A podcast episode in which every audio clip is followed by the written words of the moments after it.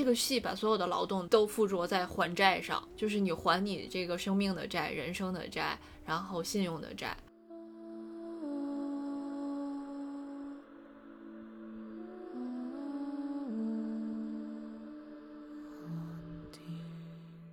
啊，有一部分美珍的那种性格在里面。嗯你可能看不上周围这些职场所有人，就是这些人，我都不屑于去和他们交际，但我又呃不撕破脸和他们建立矛盾，而你又没有融入其中，那其实你就是一个被排挤的一个姿态。但你假装好像我不在意我，我不在乎你们这些人，但其实你也是受伤的一个人。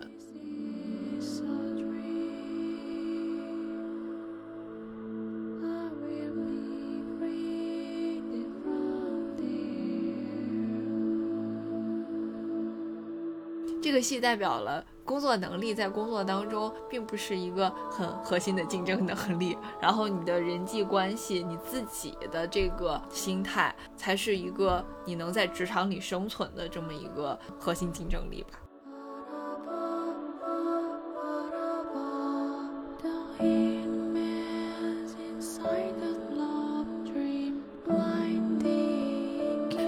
美珍去约会，然后呢，坐在那个自己呃，坐在那个自己的车上，然后看到一条工作短信，自己心里也是非常的痛苦。哦，我就是发现这种职场的痛苦，然后在这个黑道老大身上也是有的。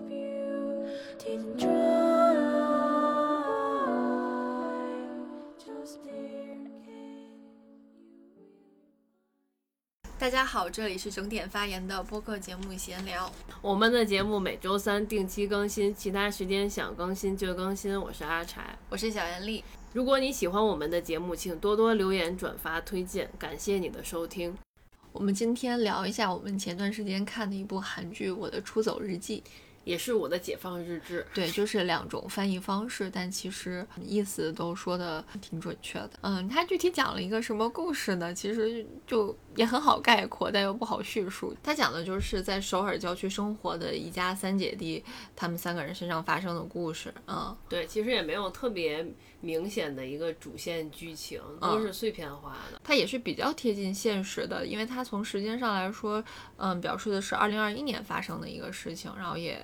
里面有一个镜头，就是表示跨年有一些情节，提到了疫情啊，对对对啊、对，但是就全剧里面就没有戴口罩。我开始看第一集的时候就很喜欢，第一集就主要演的是他们家住的有多远，然后三个人通勤有多么痛苦。嗯，是三个兄弟姐妹下班之后，等于是拼了一辆车，美珍是团建，嗯、然后启真是和朋友吃饭，哥哥是失恋和找女朋友谈分手，对对对，三个人都是很晚回家，结果拼了一辆车，因为当时看的时候没看剧情简介，对三个人的关系还不是很清楚是什么关系，对对，以为是合租呢。啊，对，啊、很奇怪，为什么会租那么远？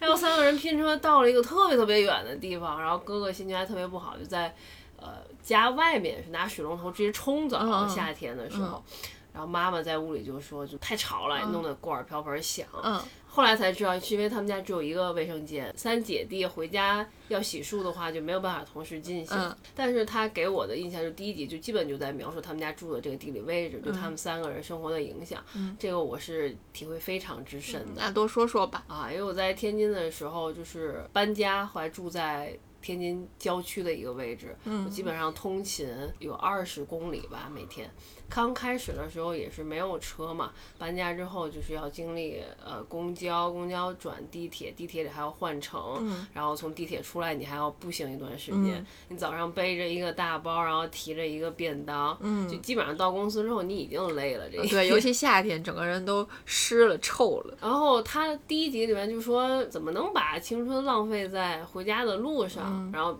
并且说，这个山普就是相当于围绕着首尔这个蛋黄的一个蛋白的地方。哦、哎，我真是太痛了，刺痛我了。这个描述，嗯、即使你后来就像我，就后来买了车，就摇号，终于拥有一辆车，但它也没有特别改变你这种痛苦的心理。我后来看这个剧，就是它会激发你很多埋藏的或者你已经遗忘的一些情绪。嗯，我就想起当初我刚刚有车的时候，就像昌熙，我就需要一辆车，没有车。怎么谈恋爱的？情侣在哪儿接吻？就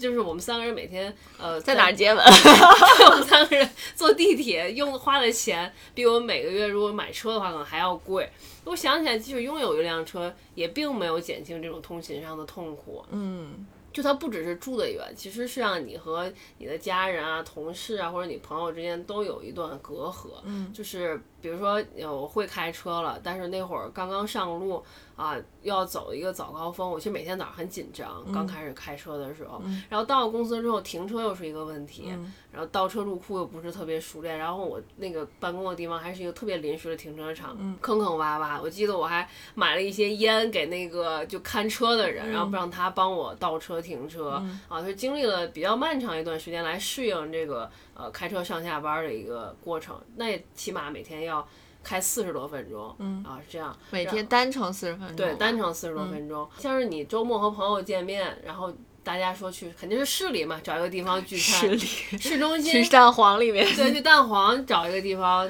大家吃吃饭，喝喝酒。那我要开车去，我就不能喝酒。嗯，那我不开车去，我回来又是一个问题。那我不喝酒可以，但是我回家之后，就小区就没有停车位，就是各种问题都在挤压你，就让你出行很痛苦。就包括我过年的时候回天津，这个问题又来骚扰我，就无法解决，很痛苦。在天津住了这么半个月的时间，我就后来我就真的是不想再见任何朋友了，我就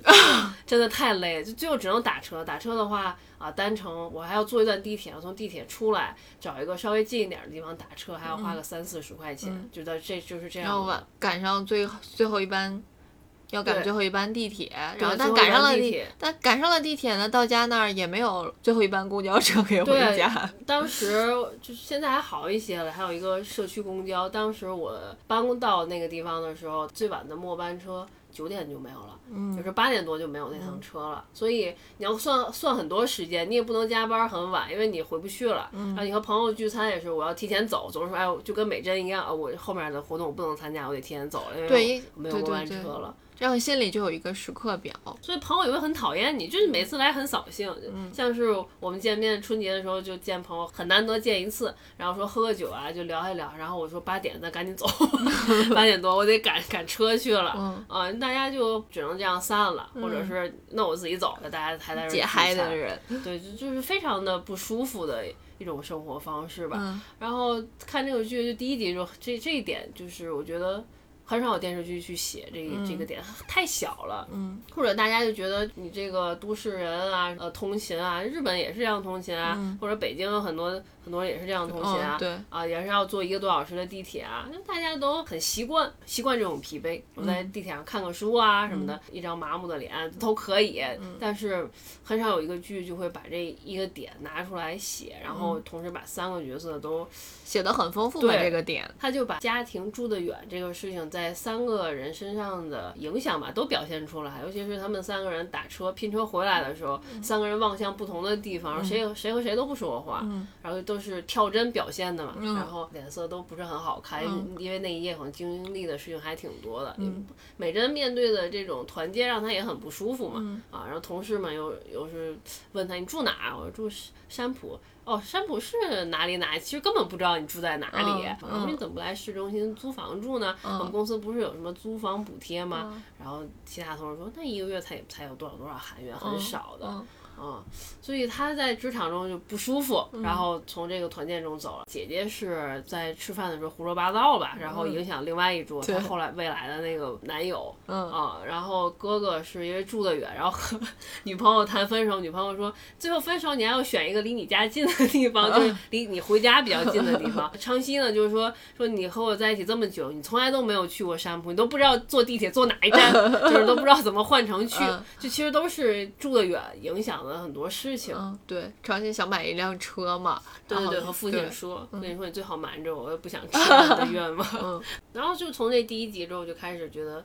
很有意思，然后开始追这个剧，就发现里面又埋了很多的未知的信息，就像妹妹她不说话，嗯，那她在家里从来都不说话，然后他们家父亲也也不怎么说话，就是三姐弟就在餐餐桌上的表现就是长期一直在说话，然后姐姐就哭哭啼啼，然后妹妹一言不发，然后还有那个孙喜九扮演的一个也是一句话不说的人，就总在那里喝酒。就很奇怪，孙喜九和呃美珍就像两个幽灵一样在这个家里，感觉也可以是不是活着的人，就跟《百年孤独》一样是有两个幽灵 似的，好像，跟没有一样。章，就觉得他们俩到底是为什么这样呢？是什么关系呢？就是为什么有一个人在他们家帮他们家干活啊？因为最开始是嗯小甜甜推荐给我们的，本来还想邀请他一起录的，但是他实在是太忙了，我觉得他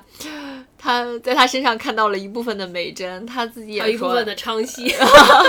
他自己也说他很喜欢美珍嘛，最开始就强烈推荐给我们，就说，嗯，就是剧里的这些人都有不同程度的就被困住了。嗯，我在看的时候就是带着他给我的这个主题的拆解去理解这个戏，然后就看，哦，就是从这个家离，呃，他们工作地点啊，离首尔啊，离真正的这个呃繁华大都市其实是很远的。就我觉得这个还挺尴尬，就相当于你住北京，但你可能住在天津武清 或者是燕郊啊什么类似这种感觉。最开始这个其实很容易理解，就到他们坐车然后回到家，然后再看他们周末吃饭的这段，反而我才觉得有一个。哦，更深的那种被困住的体会，就是你在家里去，家里也是铜墙铁壁的，就你回到家的时候，你也是被困住的，就有那种 感觉。对，我觉得他们家里的之间的这个隔阂其实是贯穿始终的。就虽然后面昌熙买车了啊，然后就是和父亲有一些沟通啊，但其实我觉得。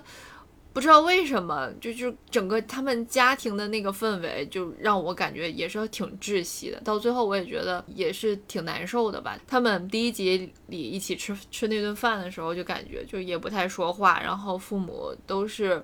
苦大仇深的脸吧，就那种感觉。我觉得他们家也是挺典型那种东方式的家庭，就母亲就是一个家里的润滑剂嘛，父亲永远不说话。然后母亲是传达父亲和孩子之间情绪的这么一个，就即使在一个饭桌上也要这样，对，都是这样。所以等到母亲去世之后，这个家基本就散了。对对，和孩子和父亲之间的隔阂太深了。对。我觉得其实也挺好的，就没有什么家庭上的反转，就家庭就是已经一个设定，就就挺好的。然后他们最后就就我觉得就叫没有和解。就最开始最戳中我的就是昌熙在那个饭桌上跟他爸说，呃，要买车这个事情，他说的其实非常有条理。就我就是长期跟家里沟通不是很顺畅，然后我都不太能说我表达我想买车这个。欲求，然后我再跟你说怎样怎样，然后怎样付款什么什么的，然后他最后说，我就不是找你要钱，我只是想跟你说，跟你说实话，然后你说一句好就可以了。然后他爸爸就说，因为你瞒着我吧，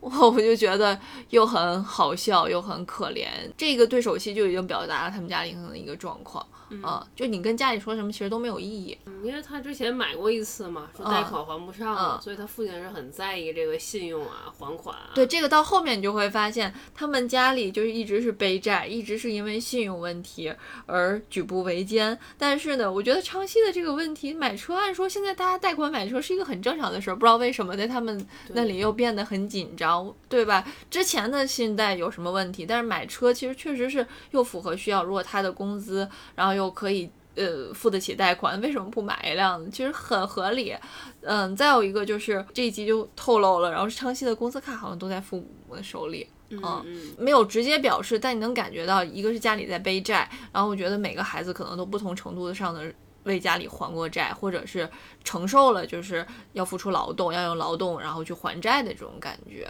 哦，就说到这里，我就忽然觉得。你不觉得劳动就像在还债吗？就他虽然表现了就是城市里的工作和呃农田里的劳动，虽然乡野里显得更贴近自然，包括后面孙喜九和美珍都在说，就是啊他们好像更适合农田，感觉农田的生活可能也挺田园乐趣的。但你这样想，就是这个戏把所有的劳动都附着在还债上，就是你还你这个生命的债、人生的债，然后信用的债，嗯，我感觉都是这样。就是美珍马上也是，嗯，第一集也有她的那信用卡被盗刷了嘛，被她的男朋友刷的很多，然后她又要还钱，她一直在还钱。我现在这么回忆，她这部剧里。嗯，表现了他们周一到周五通勤去工作，但是基本上六日的话就是帮家里干活，不太有这种六日我还要去市中心见个朋友再约会，而且都是他们发小就来那个咖啡馆门口一起烧烤啊，就吃饭啊。对，主要朋友就是发小。对对对，因为还有一个生活不太一样，就是他们每天下了班，然后都要去喝喝酒，然后对那个就是吃吃烧烤啊，然后他们回家还确实蛮晚的，但是我们上班的时候。嗯，对，就包括我们的朋友，我们还是不太有精力下班之后再去嗨一番的，感觉他们还是挺能过夜生活的。嗯，他基本上表现了他的时间是早上。美珍是七点出门，出门去坐那个大巴，然后从大巴再转这个地铁。呃，七点出门，我们算算，大概她六点吧，可能不到六点就要起，她要化妆，还要帮家里做早餐。有一集表现了他们三姐弟是赶了一个地铁末班车一起回来的，然后到家的时候，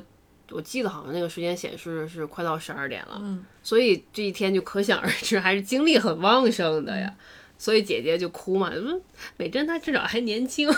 我已经经不起这样折腾了。我其实我看的时候也很喜欢他们那种，就下班之后一起去喝小酒，一起在酒馆里胡说八道的那些片段。我就想，哎，是不是就是不管白天工作有多辛苦啊，就是下班之后如果能和朋友就这样小酌一下，喝个酒，跟 TVB 剧里早年那些场景，就就想想是不是还挺快乐的？上班好像没那么痛苦了哈。到后来觉得 不是，对你当时还问我这个问题了。对，呃，一个是喝酒啊，然后朋友相聚啊，这种快乐是人必须得到的快乐。如果你连这个都没有，那确实就没什么必要活着了。这一点点快乐呢，并不足以成为你在。呃，日常八个小时，甚至是十二个小时更长时间里去经历的那种痛苦的养分，就也做不到。嗯，甚至说他们在晚上喝酒啊，然后聚会啊、吃饭啊，其实完全是一个白天痛苦的一个消解。嗯，它不代表就是说我能支撑明天的日子，我只是说我把今天的一些毒素啊，然后就是排一下，就是做一个新陈代谢。就这个剧引起我。特别大的不适的那种心理不适的，就是看美珍上班的那些情节，呃，甚至在二刷的时候，这些戏我都跳过了，我觉得特别的不舒服，就引起了我的强烈的共鸣，我那些痛苦的记忆就都涌现出来了。每当我看到他走进那个光鲜亮丽的大楼去刷自己的那个卡卡的时候，我的心里就啊咯噔一下，就揪得特别紧。呃，然后他们那个工位也是很恶心的，就是他们是并排坐嘛，然后总监是坐一个侧位，就明显就能看出来你们都在干什么，对，特别像一个班主任老师的那个位置，他的那个领导就很恶心，油头粉粉面，然后就每次都是把他那些稿件都画的乱七八糟，上面各种修改，然后修改时候还要。自言自语就念出来，特别大声，特别讨厌。我看到这些时候都特别的不舒服。然后美珍的表现就是就是那种逆来顺受，对。然后她每天盯着那个屏幕，但其实耳朵是。很认真的在收集身边的各种讯息，对，很敏感，对，然后他会听到那个领导在说什么，然后也会感受到周围的同事的一种氛围吧。他唯一的小小的放松，可能就是去那个茶水间打个咖啡的时间，但是一天他也不怎么说话，然后和朋友中间吃，不是没有朋友啊，和同事 在在这里没朋友，他和同事中午去吃午饭的时候就喝冰美式，也不也不参与对话的，嗯，然后你开始还说觉得身边的同事对他还蛮好。觉得都是一种 表面上的一种社交，最基础社交了。就是群里会发，哎，我们今天去哪里约约个饭吧，一起吃什么？其他人都说好呀，好呀，太好了。然后美珍就是已读不回，然后就 Q 他说，哎，为什么不？美珍你又已读不回？他说我家住的太远，这个吃饭地方离我太离我家太远。嗯，哎呀，你怎么能把青春都浪费在回家的路上？就是。完全无法融入到这个职场的环境当中的一个人，然后有时候会看到他，就因为那个设计的问设计的稿件的问题，然后被留下来加班，然后公司其他人都走了，然后或者是他是说要在公司加班嘛，其实他是去在咖啡馆里去加班去做这些东西，然后也会哭啊，会很痛苦啊，我觉得很像我。刚刚入职场的那种状态啊，就是一个呃，从学生身份转换到一个都市人、社会人的一个身份的转化上，然后会面对很多问题，你不知道如何解决。然后你觉得新人的一个心态就是，嗯，认真学习啊，我要把这个事情完成，一定要把这个东西做好啊，啊，不能被这件事情打倒啊，哭着也要把这个工作做完。但现在和自己的这个心态的对比，就发现。当初那个时候想要成为那个人，是你努力想要扮演的一种人，嗯，那，就不是我本心想要成为的一个人，可能是呃社会教化，或者是学校里啊，或者是你看的一些影视作品里的一个你觉得一个成熟的大人或者是一个职场人应该的样子，然后你就去朝那个方向努力，但其实是经历了很多痛苦之后，你发现其实那个不是你自己嗯。美珍，呃，她有一段台词就是说，每一天什么都没发生，也没有人喜欢我，嗯。呃，我就觉得每天都很痛苦，就很疲惫，我也不知道原因是什么，嗯。呃，就是这样的一种状态。在想我是不是就是这么平平无奇，但我好像又不应该吧，我应该是一个，就应该是我，嗯。但我又是谁呢？就是这样的一个疑问，所以她一直贯穿始终都是在一个确认自我、寻找自我的一个状态里。嗯，我开始其实不是很喜欢美珍这个人，因为我觉得她。嗯，太软弱，太沉默，嗯就是很难受。就为什么他说你的时候你没有怼他？但你仔细想想，你在职场里就是这样的人。对对对，相比后来就是当时看的时候就很很不喜欢美珍，觉得很喜欢姐姐。嗯，因为后来想想是因为姐姐离自己比较远，你就没有办法成为那样的一个。偶像，我崇拜她，我崇拜姐姐，而你可能本性里更像美珍，嗯呃，有一部分美珍的那种性格在里面。嗯你可能看不上周围这些职场所有人，就是这些人我都不屑于去和他们交际，但我又呃不撕破脸和他们建立矛盾，而你又没有融入其中，嗯那其实你就是一个。被排挤的一个姿态，嗯但你假装好像我不在意我，我不在乎你们这些人，嗯但其实你也是受伤的一个人。所以后来觉得美珍这个角色还是挺喜欢的吧，嗯就是这个戏，我们开始看的时候还是偏向于它现实的部分，它后面就是越看越觉得哇，它探讨的是很多存在主义的东西啊，人的精神啊，人的心理啊。但是最开始让我们觉得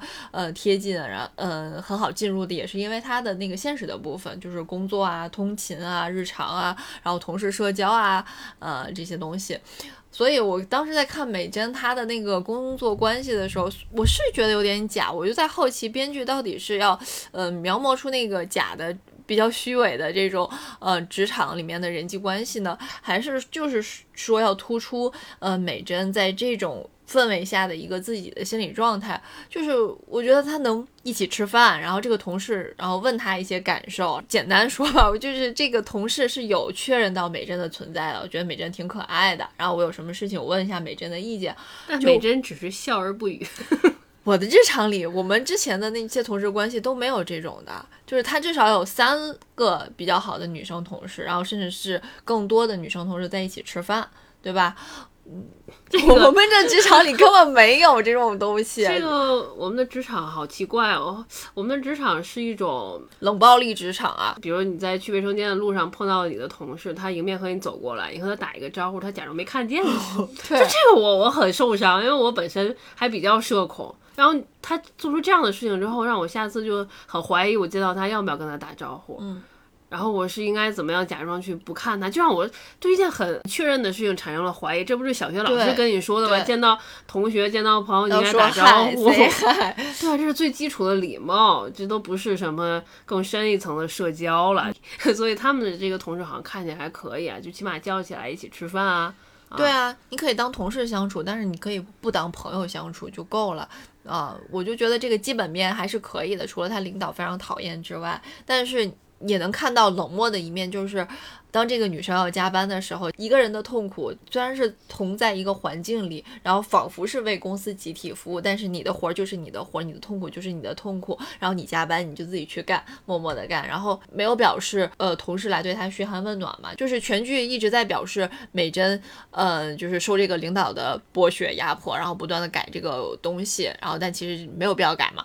然后但是没有任何一个同事在全剧的过程当中，然后对她有一句关于这个活儿的问候。嗯有就是只有一个那个小眼睛的一个一个同事，然后同样也是受那三个女孩排挤的一个同事，嗯就可能大概他们是五个人比较相好，然后其中三个人相约了去旅游，对然后被一个呃第四个女孩知道，第四个女孩就和美珍说，哎，你知道他们三个人去那个旅游都没有叫我，然后突然突然反应过来说，哦，也没有叫你是吗？就是。同样是被排挤的一个女孩，反而他们两个是稍微关系好一些的。对对对，然后这个小眼睛的女孩就会在茶水间总是和他说：“我觉得你设计的特别好，你做的特别棒，什么。”然后就说那个总监就是跟他吐槽那总监多恶心、多讨厌。对对对对，后面一点点这个女生就是呃突出出来和北辰关系稍微好一些，但是在整体的这个职场氛围里，你就发现都是各自为营的。嗯、可能她们三个女孩比较好，但其实其中的两个女孩也不知道另外一个女孩已经和他他们的那个领导搞婚外情了嘛。他那个公司的整体的环境就是非感觉非常冷漠，对对，就是一个大厂，然后每一个小隔间的，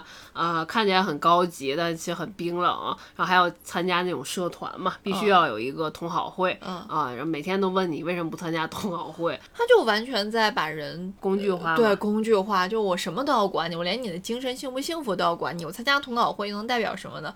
就哎呦，看到这个剧就特别。就是有那种职场逆反的心理，然后包括到最后他们这个事情，呃，就会发现，我觉得他那个矛盾，嗯、挤压的特别好，就是最后，呃，有一个美珍在呃设计大赛比赛里面胜出，然后她拿了第一名，但是又因为美珍打了那个和他们领导搞婚外情的那个女同事，就是这个公司就完全可以舍弃她，不要她。啊，对，就我是到嗯、第多少集，十集、十一集，就大概才知道原来他还没有转正，就工作如此的辛苦。然后如果你这一次还没有转正的话，你就要被开除了。或许也正是因为就是他没有转正，就是领导欺负他，然后碾压他，嗯他自己也比较唯唯诺诺，他还是期待转正的嘛。对对对，因为毕竟他欠债了嘛，嗯他如果失去这份工作的话，他那贷款就没有办法还了，嗯就就各种的压力都在刺激他。表现的特别好，就是他和他领导之间的那个矛盾，就一直是非常隐藏，他一直在压抑的这种痛苦。包括他的领导都还会就说：“哎，你这个裤子是在哪儿买的？我已经很多年没有见到对，都已经非常男性女孩儿会。穿这样的裤子，就是就这种，然后美珍都没有说话。嗯然后到有一集，他去这个呃打印了一个稿件，然后放在他领导桌子上的时候，他发现他领导那个电脑的弹窗是呃有那种非常暧昧的对话的嘛，你有没有想我啊之类的。但是，但是用的名字竟然是他的名字，对。我当时没有明白，我一瞬间以为是一种魔幻现实的一种手法哦。啊，是不是巨子巨君在另外一个地方呼唤了美珍，所以他呃让美珍就是心理上仿佛看到了一个对话框，也在也在寻找他不。是，竟然不是，竟然就是他的领导找了一个在公司里谈了一个婚外情，然后他把这个呃女职员的名字写成了她最讨厌的就是美珍的名字，嗯然后让别人不会怀疑，就是 想的真的是特别的就是又恶心又幼稚。设计的特别好，这嗯这这些剧情，对嗯，呃，在看十集之前吧，我一直在想美珍到底什么时候离职，她就真的要一直干下去，我特别怕干到看到看见她最后转正啊什么的，太痛苦，我就觉得每天她去上班那个心情是多么的痛苦，多么的难受啊。无法想象，我可以想象、体会过。后来他还和巨先生还有一段对话，就是说我们公司曾经就有想过劝退一些员工，然后大家都想看会是谁走，呃，结果走的都是那些很优秀的人，呃留下来的都是讨厌的人，就他们永远都不会走，因为他们就那点儿能力，就只能留在这儿。对，很多很优秀的人出去之后还能找到别的工作，就像他自己一样嘛，他后来对对对离职了，嗯，也能找到别的工作。我觉得这个编剧应该对这种设计行业，就所谓的创意工作很很了解的。他后来，呃，到最后两集的时候，呃，美珍和他之前的那个小伙伴儿就说，呃，哦，小伙伴儿说那个设计那么好，就是你应该继续做设计啊，那个意思。然后美珍就说，我觉得反而不是，就是我做设计的时候好像会很在意别人的评价，然后这个东西就是没有标准，反而这个他现在做卡嘛，给他一个标准，这个活儿会让他觉得很舒服。他说我不想再做和创意相关的工作。对对对，然后我们两个因为之前就是广告从业者，就是嗯也有这种感受，特别贴切，就是。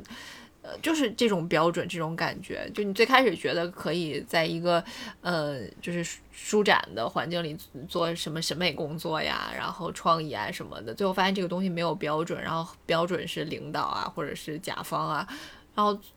对，反而你做一个很有标准的工作会很有踏实的感觉。对，就像做咖啡，嗯，对，只能这么做，只要按这个步骤做，他就不会有你的错误对。只对因为能是他不喜欢。对，因为美珍和那个领导之间的戏份，还有一个就是那个领导还批评美珍没有审美啊，这个那个，最后大老板人家决定的就是喜欢美珍的设计。然后美珍和她的小伙伴还说，我当初就是觉得第一版最好，就是这个做广告的时候总会出现这种问题，你改了好几版，都是中间的那些呃就是中层的员工要改，最后定活的呢是其实是大领导，大领导最后可能选的就是你做的第一版设计啊、但是你不能发表你的意见，你发表你的意见你也没有发言权，你就要中间不断的就这个修改啊，按照中间这些小喽啰的。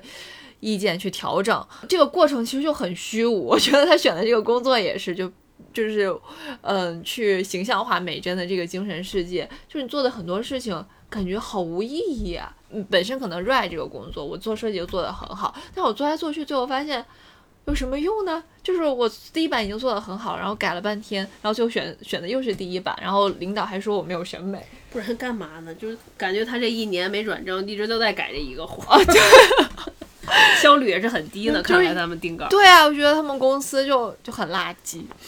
对你设计第一，最后又怎样？就是该开除你还是开除你？嗯，对，对你参加了同好会怎么样？该排挤还排挤你？对，就就是参加完同好会，就觉得他们那个什么解放同好会，你们要解放什么呀？嗯就还嘲笑他们，你们这是不是就是一个幌子呀？嗯就是专门负责这项工作的这个行政吧，可能是一个，嗯还要来看他们，你们到底是怎么来进行这个团建活动的呀？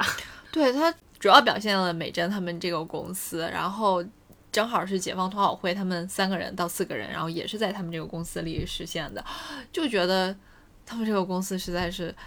太荒诞、太可笑，又太无意义、太残酷了，就那种感觉的。确实每个人又无法脱离这样的职场生活。还有一个就特别好的点，就慢慢看。三姐弟代表了他们在职场里的三种的不同状态吧，像姐姐就是年龄比较大了，工作一个比较稳定，一个是领导层了，然后呢，像弟弟也是比较稳定，算是稍微叫什么呢？小小的中层吧，还有一个更往上攀爬的机会。但是呢，弟弟也反映了一点一些职场的问题吧，就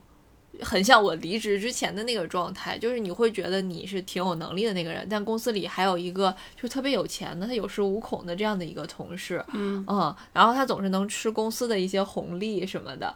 就是越有钱的这个正前辈，然后就在公司里就是张扬跋扈，然后满不在乎，然后当然最后升职的时候，他们两个人谁都没有升职啊。但是昌熙会觉得我可能是相对于更有能力的那个人，然后我自己付出的。呃，也挺多的。我和这些便利店的其他的这些呃门店的售货员关系也搞得很不错啊什么的。我忘了，他还表示了一个次数，第几几次了要晋升了，然后就是又失望了，又没有结果。嗯，就你发现这个戏代表了工作能力，在工作当中并不是一个很核心的竞争能力，然后你的人际关系、你自己的这个心态，才是一个你能在职场里生存的这么一个核心竞争力吧。嗯，嗯，谈了很多工作，因为确实就很伤我太深。对，它不是聚焦于某一个职场，像之前看 Melo 体制，它还是比较光鲜的嘛，就啊是、对对对就是娱乐业呀，然后他们三个人，但是这个就是非常普通的一些职场的事情，然后他们每个人的身份，嗯，在公司里的位置，就嗯，就其实真的你可能看不见这些人的。最开始让我们特别 着迷的，还是因为孙熙九。其实前面没有讲的，就前面讲了好多工作的事情，确实是比较感同身受。然后单看剧从第一集哇，就嗯很喜欢孙熙九，因为之前我们看《超感猎杀》的时候，他和裴斗娜配，然后再到《Melo 体质》里面，他里面的那个导演的那个角色，然后。为你的眼眸干杯，就一直在喝酒，然后这里面前几集一直就渲染他那种神秘感，就一直在喝那个真露，对。然后我那几天也是，就一直啊，只要看这个剧，我也在喝那个酒。真酒鬼，哥对你是真酒鬼。我觉得唱戏的对白真的好有意思，呃，就有一个悬念嘛，他为什么这样一直酗酒啊，一直在那儿喝，然后坐在院子里看着月亮喝，然后我还在想啊，是不是我就想到了那个《Melo 体质》里面恩静，就可恩静一直去北非没有回来，就一直在为他的眼眸干杯。差不多也是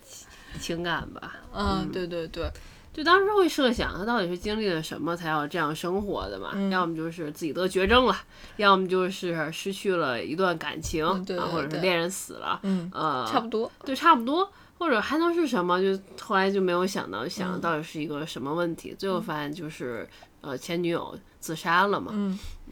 然后是因为他自杀，这里面又有一个这种生存还是死亡的这样的一个理论吧。然后他前女友确实好像很痛苦，没有表示为什么，就讲述了这个讲了这个结果。然后他就跟这个前女友讲，讲三分之二一个理论嘛，说美国有一个悬崖是专门有很多人去那儿跳崖自杀的，但是有一些人幸存了，然后记者就去采访说你们是什么感受，然后他们说一般在呃掉落下来的三分之二位置的时候，你会觉得你当初想要自杀的那个原因变得无足轻重了。嗯然后巨子镜呢就和他的女朋友就说说你去做心理咨询嘛，你去看心理医生，你就可以到那个三分之二的位置，然后你就可以不用跳崖，也可以很轻松了，那个问题就不重要。结果呢，这个女孩直接就就 跳杀了，对对对。然后这个女孩的哥哥就当她是仇人了嘛，就觉得是你害死了我妹妹啊。对对对，就他这一部分有点糟糕啊，就他这条故事线，嗯、前面就一直在喝酒嘛，也不说话，然后看到三四集的时候，我中间有一个疲就疲惫期，我就有点儿。呃不太想看他这条线，就他演起来应该也蛮痛苦，因为他要表现不同状态的喝酒。对他就要演一种感觉，但是他确实，呃，他的面部表情我觉得还是挺好的。就他演哦，后来我们就说，就觉得他演的那个痛苦极深，超级深，就有点像《对 Melo 体质》里恩静的那种深邃的痛苦，然后精神失常啊什么的。但是后面给的那个答案又觉得，呃，还是不够深，就稍微浅了一些。对，对嗯，就是如果他是因为前女友自杀这个事情然后痛苦的话呢，那他又和这个美珍有一段这种柏拉图式的恋爱，对，啊，然后你可以说就是只是一种喜欢，可能没有到爱的程度那么深，还是喜欢前女友，就是爱了，就就是没有什么对前女友的感情，对，就是特别淡。然后等嗯他回到牛郎店，或许也是可以说，他之前就是没有开悟，就不是真爱嘛，就是在牛郎店里的那种，就是一段普通的那个关系吧，就不是说真爱。对，然后他到牛郎店之后又继续喝酒，喝得更凶嘛，嗯更痛苦。然后你就不知道他这个痛苦到底是因为什么？是因为他又回来做夜店的这个工作，他不喜欢这个工作，还是因为他失去了前女友，还是因为这个时候他不能回到这个呃田野的生活，不能和美珍在一起？就是他延续的那种痛苦的感觉，让。他这个痛苦的原因变得很浅，就不知道这个原因到底是什么让他最后就是他的痛苦就是酗酒，戒不掉酒，好像是也没有别的别的了。觉得他就是一种人的那种虚无的痛苦的一种形象化，就你确实，嗯就你好像活着每天就是有一种。很强烈的痛苦的感觉，要死不活的感觉对对，他和美珍的那个情绪的表达，就是演出来的那个状态，就是人活着的痛苦本身吧。但是你又不能去死，就不能去三分之二的位置。这么说，我觉得巨子精他自己就活在一个三分之二的位置，就是他这样酗酒对他身体也不是很好，就是他的呃，就是精神有问题，然后身体看起来，嗯，很健康，对，好奇怪，我想 跑得又快，能跳远儿，呃，挺厉害的，肌肉又多。我看豆瓣有一个短评，点赞很多的，就是说，哎，怎么他在里面就不穿衣服呢？总是那种肌肉感很强，尤其在。呃，乡村的那那一段戏，他穿的破破烂烂的嘛，但是给人感觉很健康。对，就是布挂在他身上一样。呃，虽然是在牛郎店工作，但还单休呢，就周 然后对他的那个时间表就特别固定，然后他和美珍见面多年之后，哎，不是多年之后，他和美珍见面之后吃饭，然后他的那个小弟给他打电话，啊，接电话，他说今天周日你给我打电话干嘛？然后他说今天周六，就说我们周六还要工作啊，只有周日单休啊。对，周六是盘点的日子。就是他和美珍的这个交往就表现的并不是很顺畅，然后小天天后来还说怎么就谈恋爱了？他不太喜欢看他们俩谈恋爱，就觉得不太对。最开始也是，就美珍第一次和他直接交流是，呃，那个信对信用卡要给他寄信了，信用卡公司要给他寄信了，然后他就主动去跟那个鞠先生说，我填的地址，然后你帮我收一封信，不能让家里看见。就是不知道他为什么就是这么信任他，我觉得就是这个表现吧。然后你也脱离不开家庭，你就发现好像有些东西你不能跟家里说，但是你能跟他说，就是这种感觉。就是你家里无法理解，然后也无法给你提供帮助，但是巨先生可以，他是一个完全陌生的人有。我想我也会吧，就是不知道，就是我觉得就是有些看东到一个不穿衣服的男 人，你会跟他说很多心事。不知道为什么，但是我也会觉得确实有些东可以理解吧。对，就有些东西就是家里让你因为太了解，反而让你觉得更不安全。这个就是昌西那个理论嘛，就就我不想和你做朋友，但是方圆五里我能找到同龄人就认你。对，那方圆这些人里，他能认识的，不去透露秘密的，像那个小胡子也不行，他和他们家很熟悉了、嗯啊，只有他，他没得选也是。对，然后到最后，我就发现他们两个让我觉得很特别的，就是明明这个剧已经摆明了，呃，孙喜九有很严重的酗酒问题，但是呢，当他们两个人重逢的时候，就每次都是美珍对他完全是没有任何要求的，他们他对他完全是一种不抱希望的爱，就他追求的是这种东西，就他超脱了两个人。就特别有意思，就是到最后两集的时候，一面在表现酗酒对嗯孙喜九的影响，然后一面又在表现他们两个人的爱是多么的纯粹透明，就是既不加鼓励你酗酒，哦就没有过去也没有将来，就每天给你买酒，让帮你酗酒，然后让你猝死之后我就拿下你那份遗产的感觉，就是没有过去也没有未来，然后。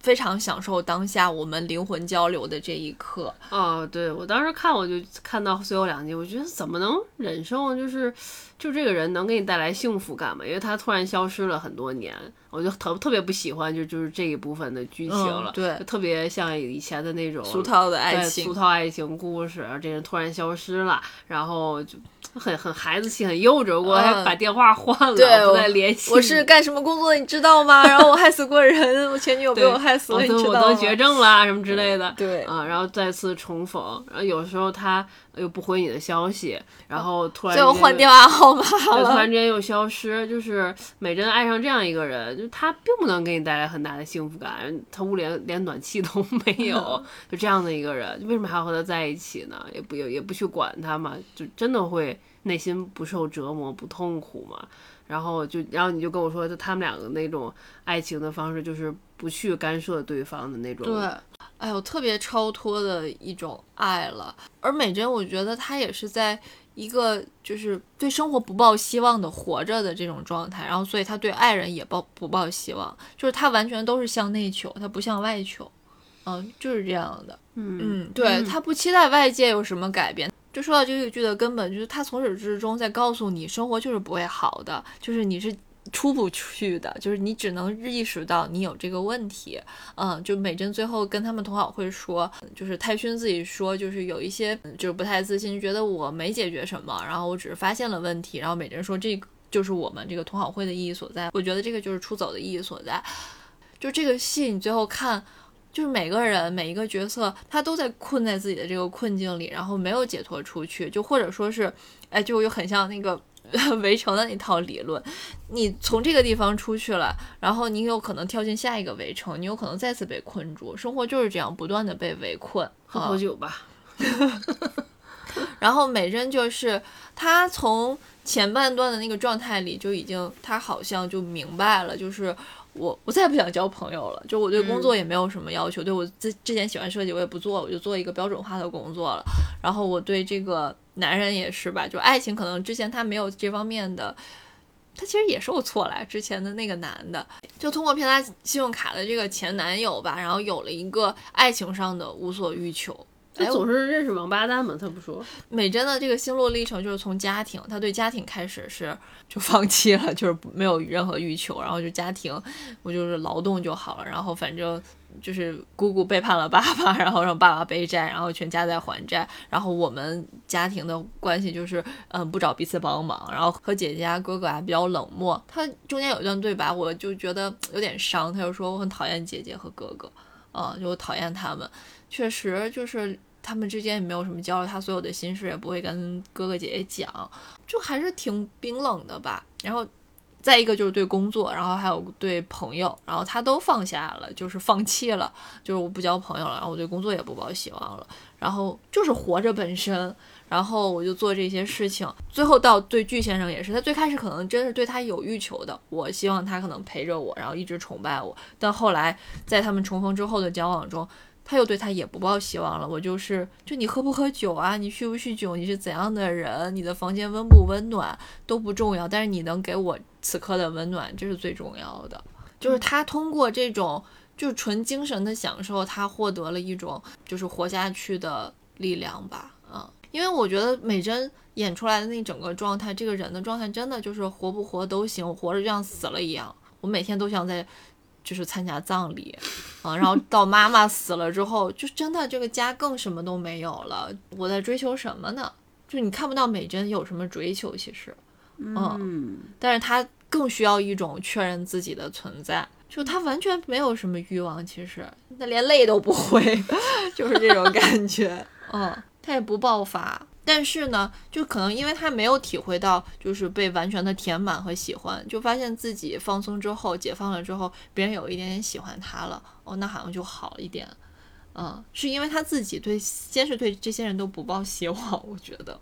我觉得他开始的时候，他是他就是经历了一个转变。他开始的时候还是希望别人喜欢自己，对对对。包括他在职场里，他就是逆来顺受啊，他从来不去撕破脸和谁争吵他做什么啊。就像他说，他从不去做这种反派的角色。呃，他其实希望别人对他好一点，或者别人喜欢他。包括他对巨先生说：“我希望你崇拜我。”他希望被填满。然后他去参加那个同好会之后，他和这个公司的同事就说：“说我之前说话的时候总是。”担心别人不想听我说话，不不关心我想说什么。但是后来我发现，我想到什么就说什么的时候，好像别人会比较喜欢我啊。这个时候他关心的还是别人是不是喜欢自己。但是他这个在生活中的所有的表现，其实让他自己并不喜欢他自己。对，当他就是拿那个包去打他的同事的时候，就是这工作我也不要了，我还赔你钱，我就打你。然后甚至是想去那前男友的婚礼去做一个反派，想找你要钱的时候，甚至把我的红包最后拿走，我给完你我再拿走的时候，这个时候他可能他就他喜欢自己了，嗯，承认自己内心的一些欲求了，而不是完全的就压抑过去。对，这个时候他可能就不关心别人是不是喜欢自己，觉得无所谓。对，因为就是你拿别人作为镜子去生活，永远都不如你去。嗯，确认自己的存在，但确认自己的存在其实是太难了。这也是我被这部剧最打动的地方。我就发现，一个是刚才讲过，我现在还想说，就是他描绘的就是普通人，我们普通的这些打工人，然后九九六的人。但是你有没有确认过自己的存在呢？你有没有？我本来觉得，其实大家因为很痛苦，所以可能会，嗯。经常去想自己的感受，但我后来发现，我身边的一些朋友就是说，没时间干这个，哎呀，没有时间，我在干什么干什么，我在带孩子，然后我在工作，我现在还在搬砖，怎么怎么样，我就发现。大家其实是没有时间去确认自己的感受的，然后包括小天天跟我们讲的时候，就他工作确实也很忙，然后他就发现自己就完全钝感了，就麻木了。领导说现在是行业的危机时期，或者说是我们现在要面对一个什么样的大的挑战，然后我们要做一个什么样的大的工作，然后他就说我就很麻木。对，就当你对你外界的事情麻木的时候，你对自己的内心也不会特别有感受，不会特别鲜活有生命力。然后美珍。其实就是通过和巨先生的这个交往，然后他唤起了自己内心的这个活力。就是这个戏，它有很多美珍的内心独白，就是你在不断的确认自己的感受。就你在任何时刻，我觉得不要忘了你自己。就是他这个戏就是在提醒我这个事情。就开始我觉得这个戏的节奏，哎呀，好慢呀。但后来我发现。当我自己心里想想什么事情的时候，描述就是有心里有一段活动的时候，然后我发现就和美珍的那个叙述的速度是差不多的。确实，这个戏它就是合着人的那个呃内心节奏去走的。不管家庭、然后朋友啊、爱情啊、工作啊有多么的痛苦，你一个人就是永远要确定自己。你自己当下的体会是什么？你现在要的是什么？你可以转化它，你可以给自己一些理由啊，自洽。但是你就是首先一定是，就是你自己要明确，我现在我很生气，我很难过，我想要什么，我不想要什么，觉得要知道。就这个戏，嗯，在给很多人平静的生活里，嗯，提个醒儿吧。你说到最简单的就是这种，很多人可能看到有同感，哎呀，我也像美珍这么生活，但是我没有想过我自己的感受到底是什么，我只是就被一团痛苦包围着，或者说被一团欲望包围着。很艺术性、很创意的点在于，他想到了有一个出走这件事情，但是他可能最开始也不知道他要出走是什么，但是他要做这件事，然后也像这个剧到最后结尾演的一样，就每个人都还是有事情做，然后昌西他不在。嗯，之前的那个职场了，然后但是他还是经营这个便利店，然后也经历了还债。你就看每个人后面的结果，你想象他还是挺痛苦的。然后姐姐和那个泰勋谈恋爱，就是他要面对泰勋的孩子，还有泰勋的两个姐姐，就也是很痛苦的。说到底，就生活很痛苦，但是你活着要有所寄，就是前半部分在乡野里的劳动，你会发现人生有所寄是寄托于这种很脚踏实地的劳动，很像那个佐藤阿妈的那种感觉，他会有一个生活的实感。虽然他们在首尔很痛苦，上班很痛苦，然后那个嗯，通勤劳作也痛苦啊，我觉得 看他们也很痛苦啊。但很脚踏实地吧，我觉得一分耕耘一分收获啊！你在那个办公室里打打打，你做完一通设计，然后领导随便画几个圈，你的所有的收获就都没有了，就否定掉了。也就到结尾，每个人都还在不断的就是行动，我觉得行动起来很重要。就在这个剧里看到很哲学的一些表现嘛，因为他不断叩问内心嘛，都是自我啊、内心层次的东西，就看到很多哲学理论里边就。都会出现，尤其是到最后两集的时候，嗯，然后这个美珍，嗯，美珍其实一直都是在在找寻自我，就像尼采说的，就是生活就是无意义的，就是荒谬的，那你怎么办呢？你不活了吗？那你活着的时候，你只能就去面对这些。呃，无意义和荒诞，就是因为无意义，就是你的生命没有一个就准确可以概括的一个明确的大家都通用的一个意义，反而需要你自己去创造。那你只有通过自己的不断的行动，然后找到属于你自己的意义，成为你自己嘛，然后用你自己的生命本能去舞蹈。就他书上是这么这么说的，美珍的这个行动就是很一致的。然后包括他和那个巨先生后来再见面的时候，两人在街上一直走路。然后巨先生就说：“我就特别讨厌人多的地方，然后讨厌人类。我就是坐在咖啡馆里，就是有的人离我很远，我都很讨厌。就在街上走的时候，就对面走过来一个人，然后美珍就你觉得他是不是也很讨厌我们？嗯，就是这个这个也是很哲学的一个观点。嗯，就像他们之前说的，每一种人际关系都像在工作，因为每一个人其实他都在和你争夺你的主体性，你看到他，他也在看到你。他讨论的都是非常。嗯，精神层面的东西和我们之前看到很多剧都不太一样，所以他也没有一个特别明确的答案。就看完这个剧之后，你学明白了什么呀？你呃懂得了什么呀？我要怎样去行动啊？都没有，就给你一些感受。就是那段特别宗教的那个音乐，那个 OST，就是从他们呃三姐弟坐呃出租车回来那段，然后 三个人的表情都非常的放空、麻木，然后又内心充满了痛苦。还有就是美珍坐那个地铁，每天能看见的那句话：“明天有好事发生。”今天，我的天呐，明天，今天彻底放弃吧，明天又有好事发生。然后那句“今天有好事发生”，就是它是宗教的嘛，就是在人的痛苦的另一面，他可能会有一个宗教的东西，就是。我是不是要寻求宗教？到最后结尾也是，然后妈妈还说之前就是不劳动的时候，然后有一天休息可以去教堂。贤雅和昌熙吵架的时候，贤雅还说就是你也没有去教堂啊什么的，就是嗯，大家会有一个选择吧，就当你痛苦的时候，是不是要寻求宗教的解脱，找一个信仰的皈依？但最后觉得编得很好，就是它落实在行动上了。啊感觉美珍，你看天天看这句话，你还不来我们教会看一看吗？来看看吧，但都没有，他完全就是。自己走出了一条自己的就是解脱的这样的路，就是因为看到有一个那个社交媒体上说，嗯，孙锡九就巨先生很像什么当代悉达多，我觉得也不是。后来我又想了想，我觉得他可能更符合尼采的那种酒神精神。给大家念一下百科里面说的吧：早期指个人的痛苦和毁灭中获得与宇宙生命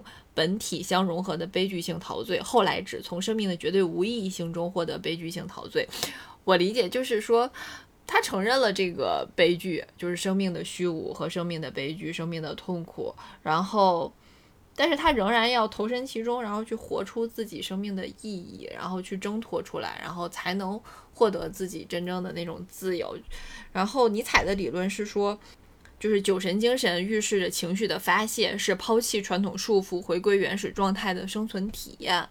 对我觉得体验其实最后还是最重要的。它这里面也有点那种就是西西弗斯的那种推石头的感觉吧，但是你至至少你要找到你的石头，找到你的山，你去推它，你去找到你的事情去做。就是牛郎这个事儿，可能对他来说确实还是一个事儿。就是他在这个工作环境里面，周六啊、周日啊，他安排的自己还挺好。就是我开始还想到最后会不会换个工作嘞。我觉得恰恰他是从一个很黑暗的职业来表示一个人的生存，就是那你这样说，那北野武很多电影啊，还有什么教父啊，对吧？他依然是一种生存的方式，是一个人体验生命的方式。我觉得，对，就是从一个更宏观的角度来说，这些人的生命也是值得被肯定的。所以我觉得后面的两集可能就是要表现这个吗？就是看他作为牛郎的黑道老大，然后是如何过他的这种职场生活的。他也有职场的问题，就发现没有？对我还想到后面有一集，他本来要和美珍去约会，然后呢坐在那个自己呃坐在那个自己的车上，然后看到一条工作短信，自己心里也是非常的痛苦。哦，我就是发现这种职场的痛苦，然后在这个黑道老大身上也是有的。嗯啊，就是你永远有一集一集的压迫，就是他黑道还有黑道的领导，可能昌熙会觉得他很有钱啦，很老大啦，然后姐姐还会觉得，呃，美珍找到了一个金龟婿啊什么的，但他也很痛苦，就是反正当这种压迫降临，太卷了，对，太卷了。当这种压迫降临的时候，每个人都一样，所以美珍对他是，他既不高看他，也不低看他，我觉得既不是说我怜悯你，我给予你什么。然后最后还想再讲讲昌熙。看完这个剧，就是让我久久难忘的，竟然是昌熙。就是我想到他，就想到一句话，就你做什么都是徒劳的。嗯，他也不太快乐。人生是徒劳的激情。就是他总会有一个想要迈出一步，然后忽然就，唉，算了吧，就停下吧。哦，他好惨，他先是和这个女朋友吵架，因为车这个事情，然后后来呢，他有车了，然后想要，嗯，送那个联谊的女孩回家，然后那个车又被堵住了，堵住了，而且后来发现是自己乌龙，打错人家的电话了。就他运气总是很差，然后他去银行排队取钱也是对这三儿，对这所有的事情凑在一个块儿，就发现。也很魔幻，但是确实就有这样的人，这些东西就又构成了他的现实世界。然后他后来和贤雅吵架的时候，贤雅可能会希望他去，嗯，再回到正常的这种呃上班的朝九晚五的生活里。然后他突然就爆发了，然后他说：“我不想再回到地狱里去。”就是之前你看他上班其实是好像还挺顺畅的，嗯，还可以，至少他呃对自己的工作。嗯，嗯还是很认真，然后不是说很痛苦的，只是是对正前辈很痛苦。然后他忽然就说之前的那个是地狱，我觉得就特别扎心吧。就我也是，就是辞职之后我才会觉得。那个太痛苦了，就是你让我回去，我觉得还不如让我承受现在的痛苦，就活着本身的痛苦。他盘下一家店，我负债，然后还债，然后这个生活，你会发现这个在别人口中好像爸爸，然后还有就是爸爸新娶的那个老婆，然后都会说啊，你你很不容易啊什么的。他也承受了这个相应的痛苦，但是对他来说更痛苦的就是之前的那种上班的生活，就是这种感觉只有你自己能分清楚。嗯，就外界的人看，像你的爱人、你的家人，可能都不太能理解，但是你自己会知道哪个是地狱，然后哪个是火海，然后哪一个是天堂。我觉得昌熙给我印象就永远都是瞪着眼睛在质问，然后又。总是很泄气，因为第一集他和他女朋友吵架的时候也是嘛，发短信的时候在那叹气，然后他问他爸爸买车，他爸爸最后就就说完那些话就走了嘛，在餐桌上，然后他就很也在那运气，就 就总是总是在运气，很生气，又要把这个气强强的压下去，然后唯一爆发一次就是和那个挣钱呗，因为午餐这件事情，他觉得挣钱想让我帮你排队吗？凭什么？我和你什么关系？对，就跟我在公办公室里吵起来，吵起来之后，然后他又。跑到好像是天台还是哪，然后就在那里叹气跺脚，就很很生气，很无助啊。然后想质问为什么，就为什么总是我这么倒霉呢？都总是摊上这种事情。对，所以开劳斯莱斯就是他的高光时刻。对我一直以为觉得他和巨先生还挺 CP。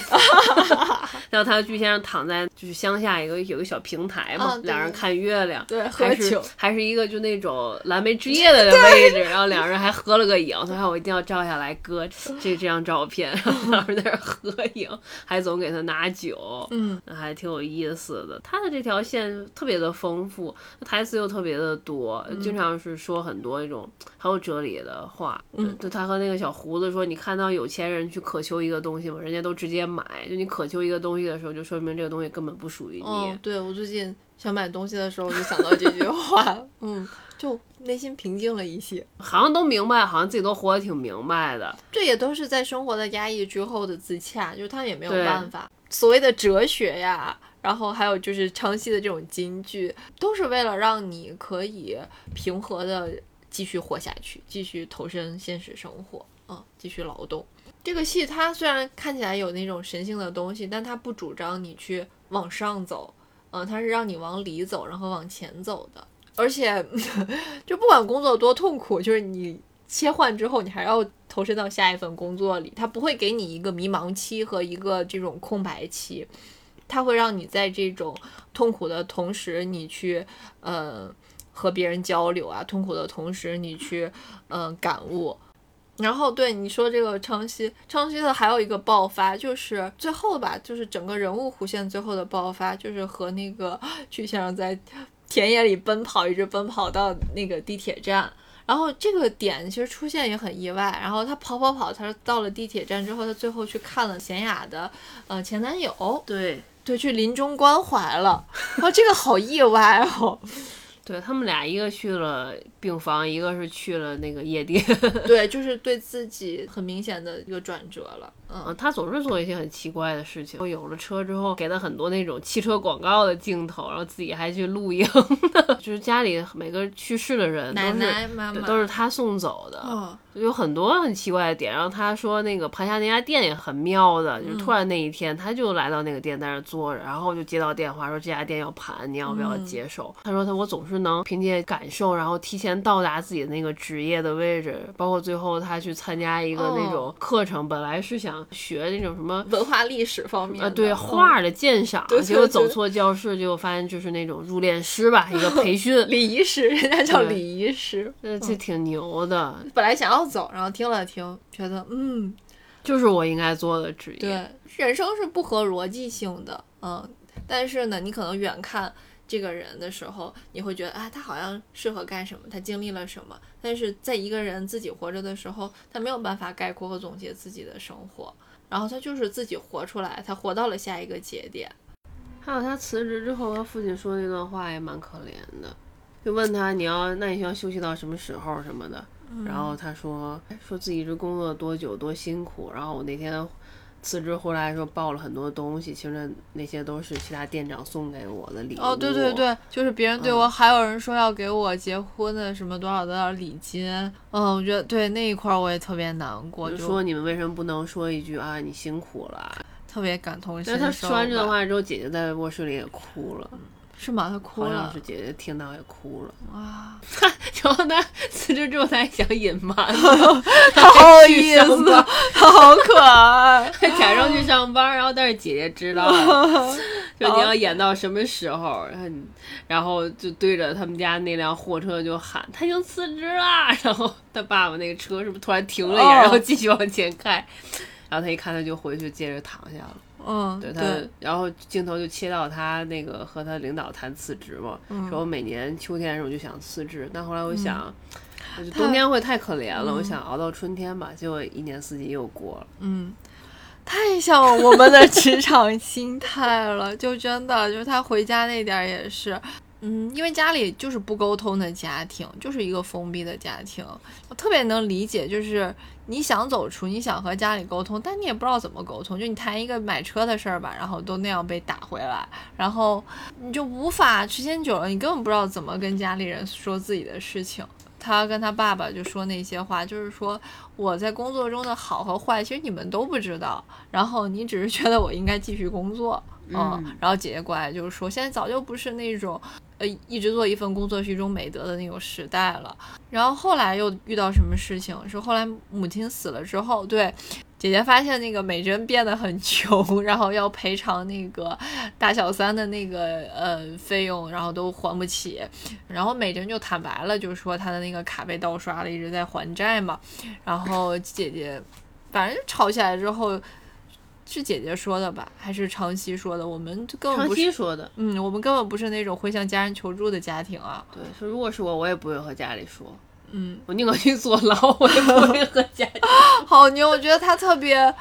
清醒、真实，但是他又无可奈何。就他还讲了一个电影，啊，对，他讲这个电影他给董焕讲了那个电，影。就就为《了那重返五伊甸园》，对，就为了那五分钟，我也愿意去什么回去到去监狱里。然后他其实需要给他的一个使命是，他去送走每一个人嘛，嗯。然后他去把那个贤雅的前男友，对他把贤雅的前男友就是送走，他的身上还是有很多的事情，很多的点，特别的丰富。对，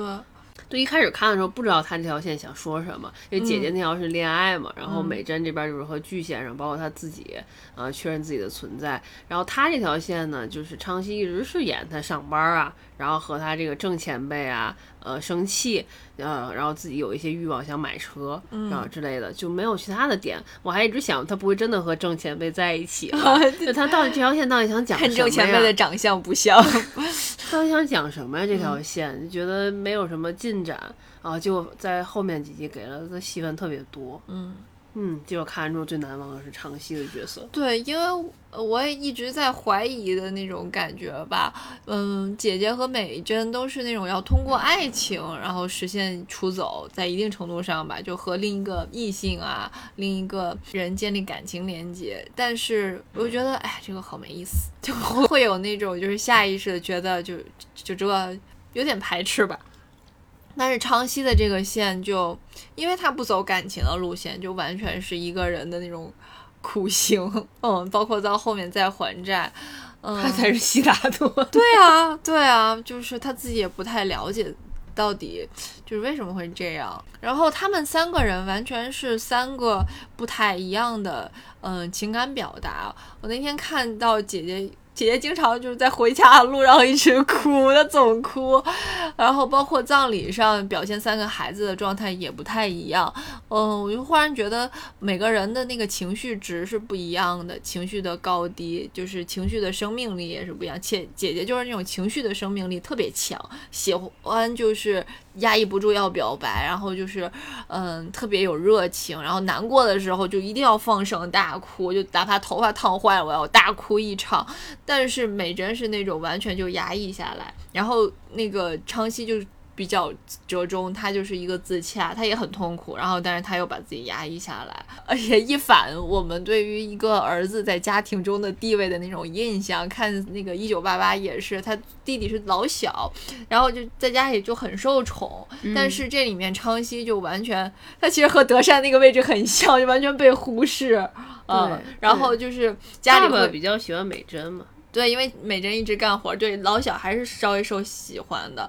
嗯，然后昌熙又是男生，又是中间的这个呃孩子，然后感觉他应该就是撑起更多的事情，反而没有哦。想到那个最魔幻的是，到最后他就陪着父母一起劳动嘛，然后他们那个车翻在那个路上，嗯也很特别。对，就那一次是父亲突然想要争取一个什么，就突然有脾气了，之前之前都没脾气的一个人。对，嗯这个是父亲体会到职场被打压，就反正就类似的这种啊情绪，对对对他终于能感同身受儿子，然后这样三口才能和解。我觉得是这嗯样。我本来觉得他们三个人如果都住首尔的话会分开住，没想到三个人还住在一起。嗯，就是从这种形式上吧，还是觉得就是感情还是很坚固的这种亲情，虽然可能无法在一起沟通，习惯三个人一起还债了，挺好玩儿的，嗯。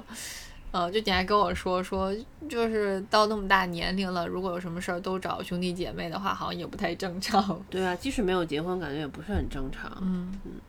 都会有自己的朋友自己的朋友去说，因为家里这个环境，就是你知道，你和一个人说了，基本全家都知道了。嗯，要是启真不知道他离职的话，可能家里也不知道呢。就很配角了。像泰勋的那边的那条线，我就觉得不是很好。他就是为了故意给姐姐设置障碍，而且他那个女儿，我真的是。非常讨厌，可能故意要设置的就很扁平，他很别别扭扭的那个状态，而且我就觉得这个孩子在家里实在是太受宠爱了吧，就一点不顺，然后掉头就走，然后完全没有那种就是长幼啊的那种礼貌吧都没有，就是特别不喜欢这个孩子，然后就完全这叫被姑姑宠的都没边儿了嘛，啊，就是从个人心态上，我觉得这个启真也不应该跟泰勋结婚。就看他这条线，你就觉得之后遇到一些事情，还是要试一试，勇敢一下，不然人和人之间什么都不会发生。对他正因为给自己设立了这一年就要谈恋爱的这个目标吧，然后所以就特别有行动力。对，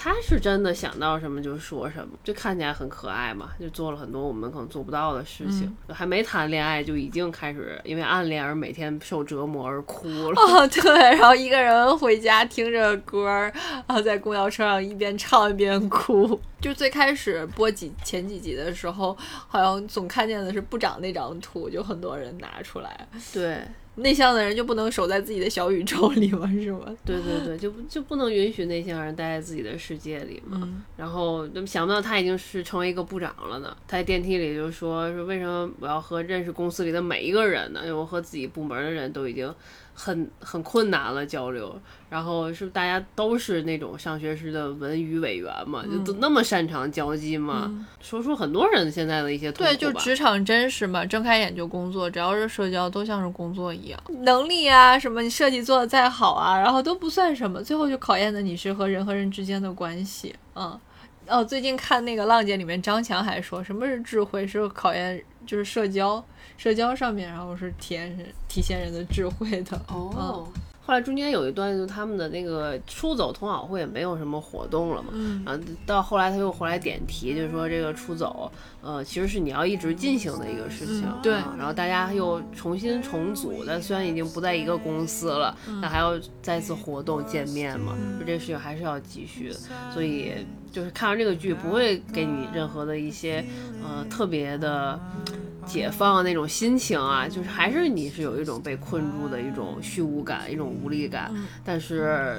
但是还是要出走嘛，还是要不停的去尝试，去用各种生命行动来确认你自己的存在。加油吧！就实在不行就喝酒呗。对，喝点真露吧。喝酒恋爱。